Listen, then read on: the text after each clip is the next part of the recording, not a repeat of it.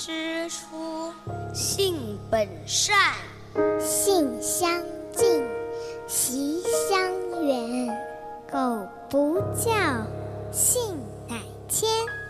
教之道，贵以专。金戈铁马，不敌琴棋书画。青山古道，品一杯禅意清茶。三味书屋，带你寻一处心灵的休憩之地。看看古城和它的岛，我不知道你到底爱我多久。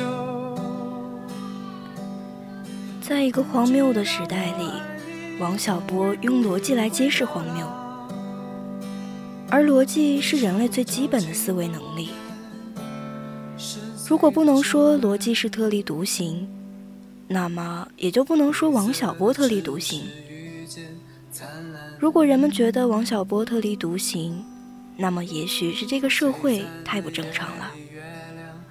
同样可以粗暴地说，王小波的意义不在于特立独行，而在于人性的正常。欢迎回到我们的三味书屋，我是柚子。今天的三味书屋来给大家推荐一本王小波的《一只特立独行的猪》。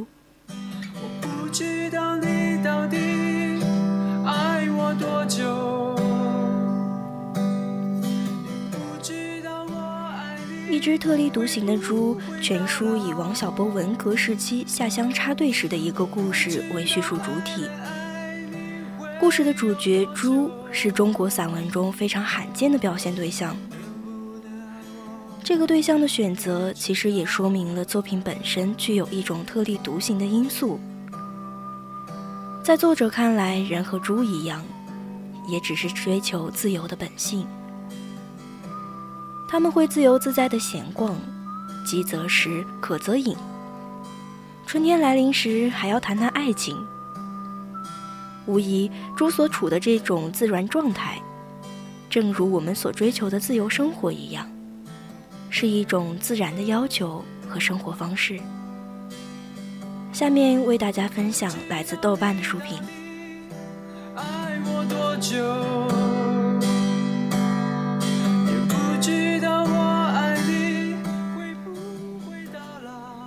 有人欣赏他杂文的讥诮反讽。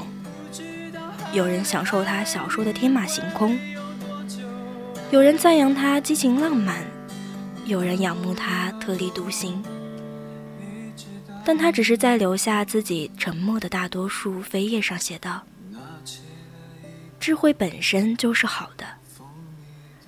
有一天我们都会死去，追求智慧的道路还会有人走着。死掉以后的事情我看不到。”但在我活着的时候，想到这件事，心里就很高兴。王小波就是你在发议论、正襟危坐时，一个坐在角落里用一脸坏笑凝视你的那个人。他也许什么都不说，但他什么都明白。因为对于一个知识分子来说，成为思维的精英要比成为道德的精英好得多。卖书记九十年代初，互联网远没有达到今天的发展。当中国人还在用 WPS 的界面写字时，王小波在用 C 加加的程序编写自己的写作软件。外甥问他为什么要做电子版啊？他说：“扩大影响，好出书呗。”没想到一语成谶，出书竟成了王小波纠结一生的无奈。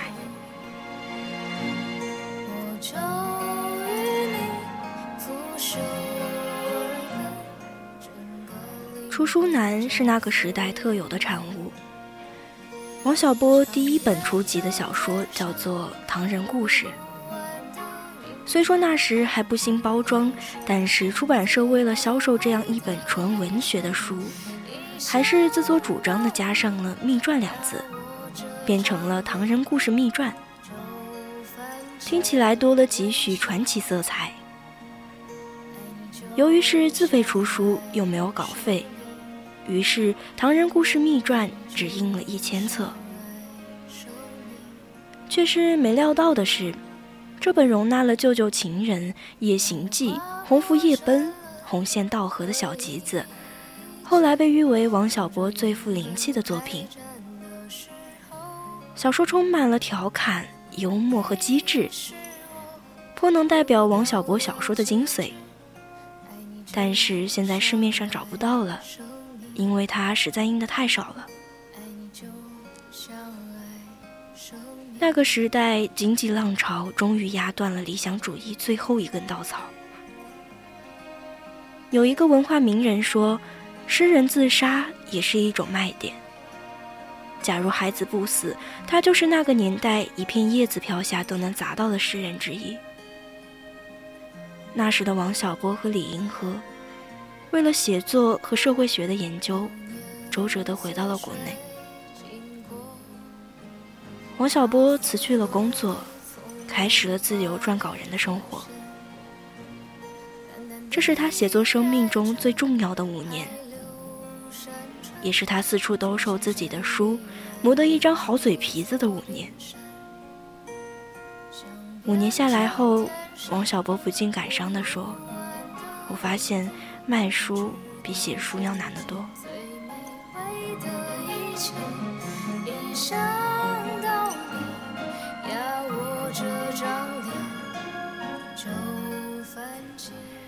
王小波在一只特立独行的猪里写道：“我已经四十岁了，除了这只猪，还没见过谁敢于如此无视对生活的设置。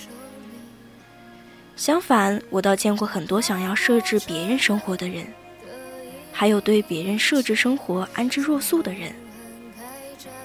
因为这个缘故，我一直怀念这只特立独行的猪。他羡慕这只猪。”是因为可以摆脱生活的设置。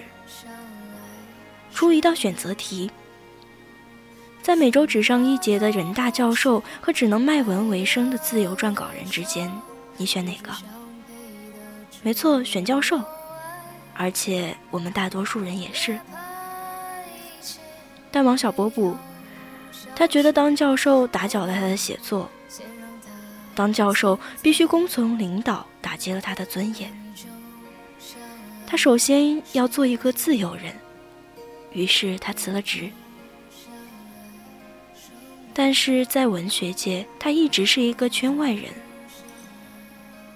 那时有先锋主义，有朦胧派，但没有王小波。后来的所谓流派创造出无数的追随者，但是多数流于模仿，而真正能够有创造性的。又寥寥无几。相反，王小波的文章里多的是人文关怀和幽默的玩笑。他只是寂寞的写着，不屑与人为名利争雄，也受不惯传统作家带着镣铐跳舞式的约束，所以遇上多年作为留学美者的妻子。为了评上高级职称，居然也去参加英语考试的怪事，他也要骂人，但不是不负责任的乱骂一通，而是指名道姓的说：“李银河，你是个叛徒。”自由撰稿人不加入任何流派，使得他的路走得崎岖不堪。小说发表不了，于是就在报刊杂志上发表一些专栏。后来，朱伟回忆说，当年王小波给《三联生活周刊》做专栏时，因为交稿慢，所以时常被催稿，把王小波搞得都是心力交瘁啊。但谁也没料到，正是王小波的存在，才能让《三联生活周刊》成为文青酷爱的杂志，也使舶来品的专栏写作成为一本杂志的重头戏。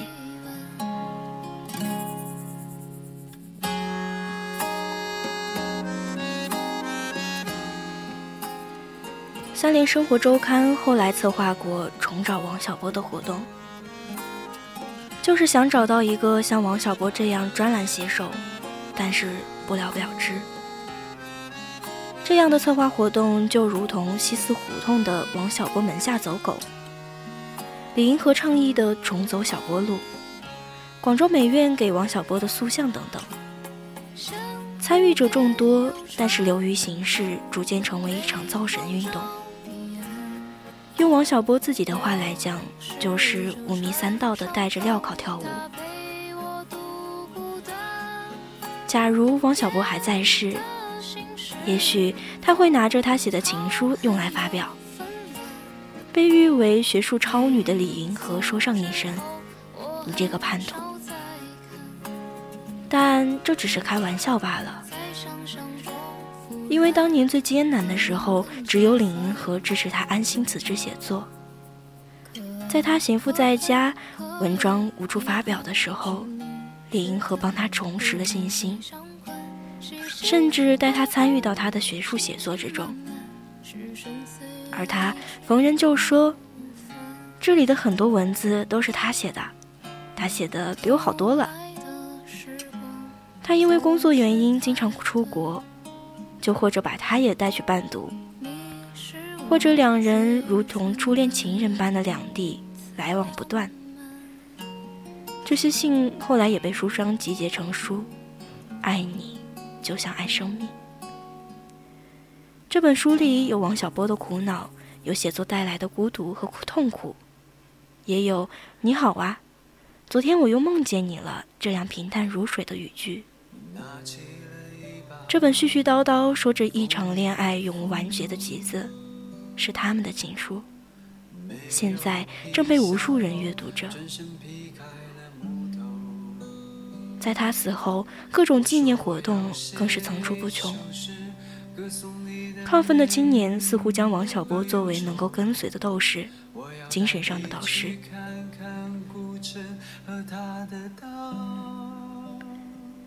这些是已过世的王小波始料不及的，甚至连李银河也没料到，自己一生的学术成就远远不及王小波的影响。从前，他对别人介绍说，他叫王小波，是我的丈夫，是写小说的。现在他介绍，我叫李银河，是作家王小波的妻子。殊不知，王小波一生最大的愿望只是活过、爱过、写过。如果再添上一句，估计是书都卖掉了。一百年后，假如还有人读王小波，才是对他最好的安慰。今天的三味书就到这里了，我是柚子，我们下期再见。欢迎在下周日同一时间继续锁定我们的节目，我们下周再见。